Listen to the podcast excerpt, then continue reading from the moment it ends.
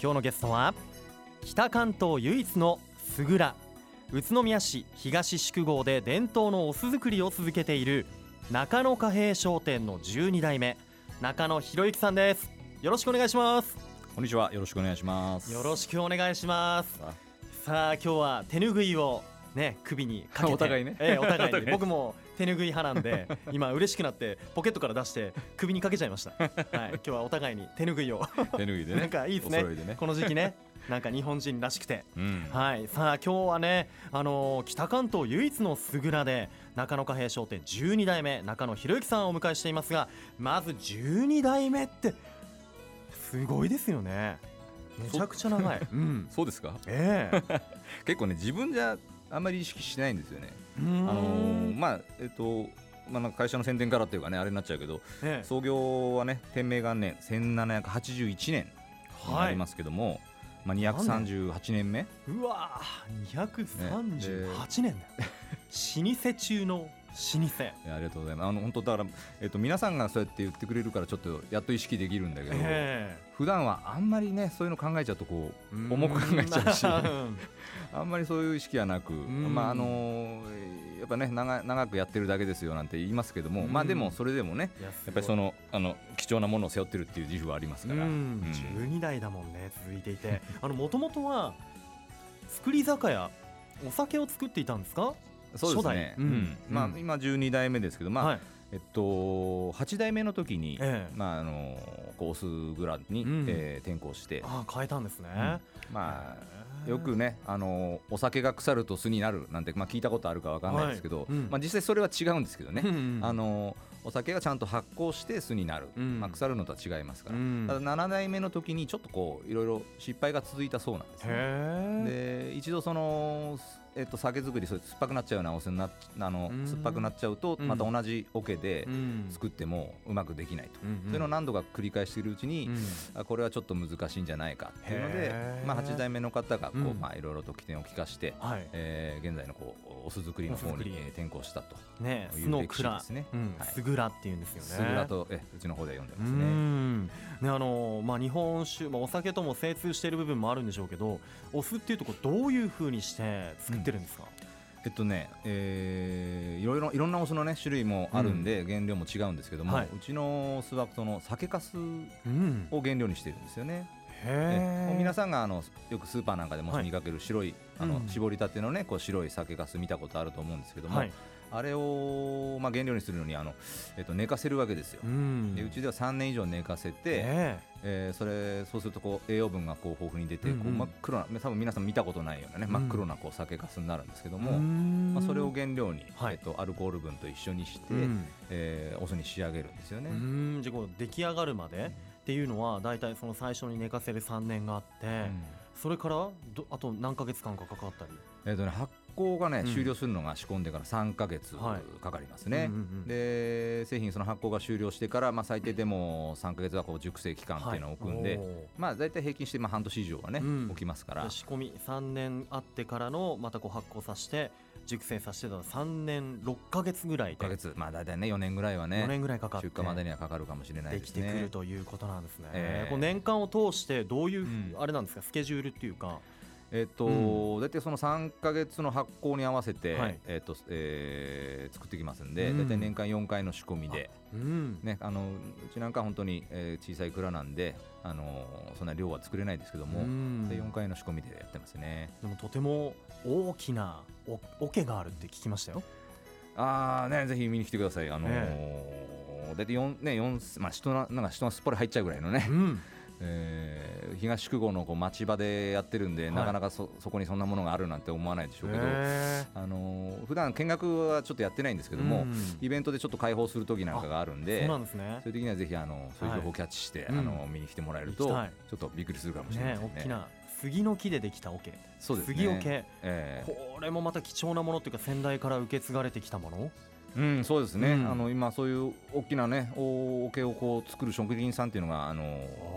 もう日本でもえー大阪の方にしかいらっしゃらないっていう話で、そうなんですね。もう貴重なものになってきてますけども、はい。でうちでも本当にえー手入れをしながら、うん。あの直し直しうんうんやってますけども。うー、んまたねそのオケじゃないと作れない味っていうのもあるでしょうけど。うん。あのやっぱりこのなんていうんですかねあの、えー調味料でもこう生き物を育ててるっていうか、うん。あのお酢はこう貴重なそういうあの、えーなかなか木の桶じゃないと発酵しづらいっていう部分もあるんで、うんうんうん。のそれでしか出せない味っていうのもやっぱりありますよね。なるほど、ええこう程よく呼吸してたりとかもあるんでしょうからそういうのもあるんねですよね。うん。いやあのそんなねこだわりの杉桶大きな桶でも作られているということですが中野貨幣商店ならではのこう、うん。先代から続くこだわりっていうとどんなところがありますか？こだわりですか、うん。えーっとそうですね。うちの酢はいわゆるその、えーき傷、まあ、なかなかその、ね、あの一般では聞かない言葉だと思います、傷っていうかその、うん。えー火を入れないっていうかね、ほまあ、生生のものなんですよね。やっあぱ風味とかそういうものうん。がそのまま、あの皆さんの食卓までお届けできますし、えただいろいろそのやっぱ、えーそこまでの管理とかねそういうものは難しいんですえけども、うん。まあそういうのはこだわって出してるところですね。ええ火入れをしないええ。生詰めの酢ということで、うん。あのもろ水というね、えーはい。もろみ酢というもう看板商品ありますけれども、ええ。このもろみ酢のこのもろみっていうのはこのいろんな意味あると思うんですけど、ええ。どういったことでこのもろみっていうふうに使ってそるですか？うんですね、まああのー発酵食品とかだと、もろみっていう言葉よく聞くね、お味噌だったり、うん。お酒だったりも聞くと思うんですけども、はい。うちで、まあ、これ製造方法にもちょっとこう関わってくるんですけども、まあえっ、とできた品物、まあさうん3600リッターってもなかなか想像つかないと思いますけど。大量、うん。まあね、まああのえー、とペットボトルぐらいで考えてもらえればね、うん。あれで出来上がった、はい。えー、と500ミリうん。の中で3分の2ぐらいは製品で取るんですね、はい。熟成の方にも、うんうん。で3分の1ぐらいは次の仕込みにするためのこの元になってくるわけなんでその部分をうちの方でははい。もろみという呼び方で、うん。それをそこにこう原料をまた入れて繰り返し作っていくと。へえなんか、うんあれですね。そこもこうなんていうんですかねラーメン屋さんのスープでいうと継ぎ足し継ぎ足しみたいな。イメージ今合ってるか分かんないけども。でもその作ったものの3分の1は残しておいて次のものにこそうですね使っていくとうんそういうふうに、うん。あの継ぎ足しであのそういうふうにイメージ的にねうなぎ屋さんとかね、うあはい イメージで捉えてもらうと分かりやすいと思います。それを代々やってるっていうのが僕の仕事ですうねで。も本当先代からのそのもろみずーっと3分の1ずつ使い続けてきたからこその今味になっているってことですよね。だってこれがその3分の1のもろみがなかったらまた全く違うものになっちゃうわけですよね、うんそうですね、もう、うん。あの今日明日すぐできる品物じゃないんで、ないですよね。うん。うん。なかなか難しいですね。えー、もろみ酢とてもなんか魅力を感じるようになってきました。より。そううん。お酢作りってとてもね難しいことだらけだと思いますけどどういったところが難しいですか？えっとね、やっぱりちょっとこうお酢を作るにあたって一番重要なこう温度管理だったりするんですね。はい。でもともとまあ言ったらこの北関東っていう場所はお酢を作るには本当不向きな場所なんうですよ。もともとはうちの出はあの滋賀県の方がルーツになってますので、はい。絶対皆さんの知ってる大手のね、うん。あのお酢屋さんなんか南の方に大きいとこありますけども、やっうんぱ温暖な気候の方のが作りやあーこっちはこう気温が低かったりね、うん。冬なりますもんね。冬場のその温度管理だったりっていうのはやっぱり一番気を使うところですよね。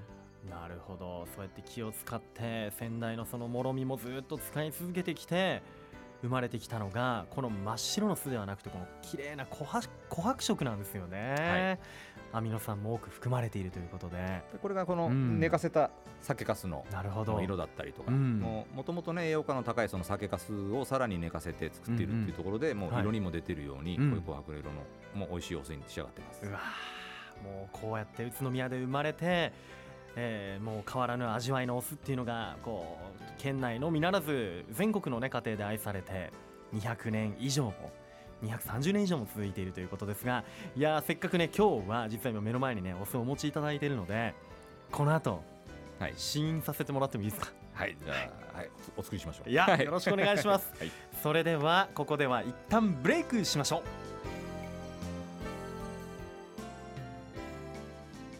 さあ改めまして愉快な雑談。今日のゲストは北関東唯一のすぐら宇都宮市東宿郷で伝統のお酢作りを続けている中野貨幣商店の12代目中野博之さんです。改めましてよろしくお願いします。はい、よろしくお願いします。さあ今この曲を聴きながらうん。作っていただきました。これとても簡単なレシピでこれ紹介いただけますか？何を作ってくださいましたか？はいえー、と本当に簡単なねあのええ。味見してもらおうと思って、あのえもろみ酢のはい。炭酸割り。炭酸割り。もう一個ありますよ。もう一つはこれはあのリンゴジュースですね。リンゴジューースス割にこのもろみ酢をりもろみ酢を綺麗な琥珀色のもろみ酢を入れてくれました、はい。じゃあいただいてみます。いいですか？はいはい一緒にじゃあどうぞ行きましょう、はい。い、ただきます。じゃあまずは炭酸割りから。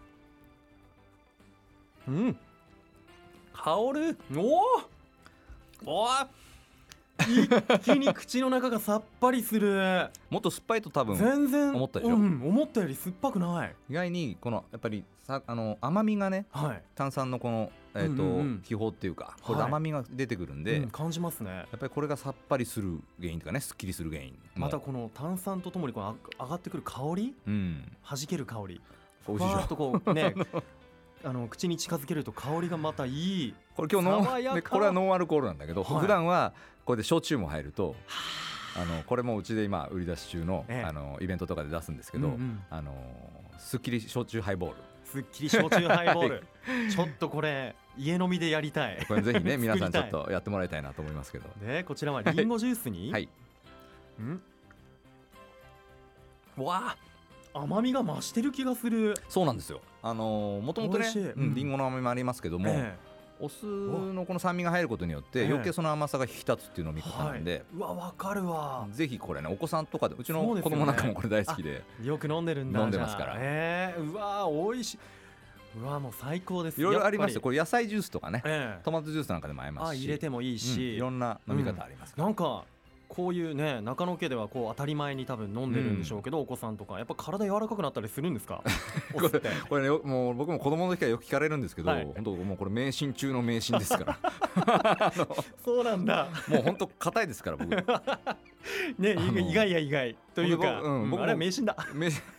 運動僕ねあの結構若い時からしてるんで、はいもうそれ本当に柔らかければなるはずなのに全然なりませんから、いやでもねお酢のパワーっていうのもねありますからね。多分こうちょっとこう,、うん。こういう時期ならではの体がだるいなって時とかはいいんじゃないですかやっぱりやっぱアミノ酸とか、うん。このないねやっぱこの季節やっぱ冷たいものばっかり食べてこう胃腸がね弱ってるとか、うんうん。そういうあとこう季節からこう汗かいて血液がね少しこうドロドロになってるとか、うん。そういう部分にはすごく作用するあはい。の成分になってますから、うん。あの美味しい飲み方で適度にとってもらうとすごく効果あると思いますよ。本当炭酸で割ったりとかリンゴジュースに入れても本当美味しいなと野菜ジュースとかでもいいんだね。やってみよう。あの食べ物とかだとなんかこうお肉にかけたらあそうですね、ええ。あのよくあのどういうふうに使ったらいいですかって言われてた、うん。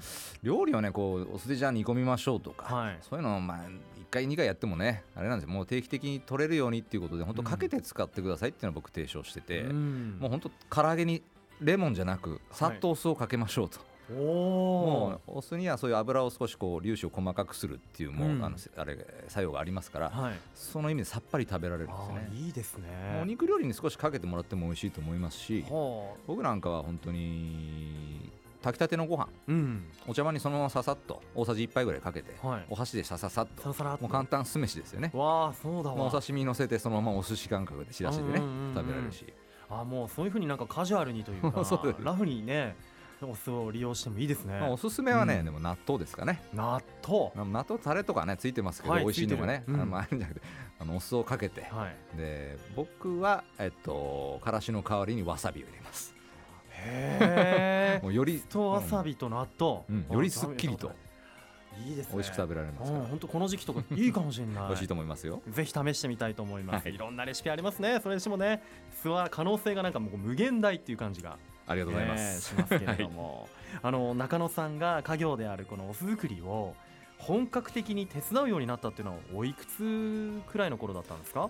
そうですね、まあ、あの高校出てから、まあ、一応ね、あのーうん席としては中野海商店の方に置いてましたから、はい。あのそこから、えー手伝ってはいましたけども、あのまあ、若い時に15の時に、えっとまあね、うちの家業を継ぐ予定だった父親が亡くなりまして、はいまあうんまあ、自然とね、あのいずれ自分もやるのかなっていうところはありましたけども、うん。まあ、いろいろ自分もやりたいこともあったんで、えーまあ仕事をやりながら、うん。えーちょっと違うこともねこうあのやりながら、えー、とその時はあのおじいちゃんにね仕事を教わりながらいろいろとあ修行しましたけどもまあ、実際本格的に家業を継いだって自分で言えるのは、まあ、その先代のおじいちゃんが亡くなって22歳の時ですかね。あー22歳の時に、えど22歳でこう代々守られてきたこの老舗を継ぐことをじゃあ決意したということで、ええ。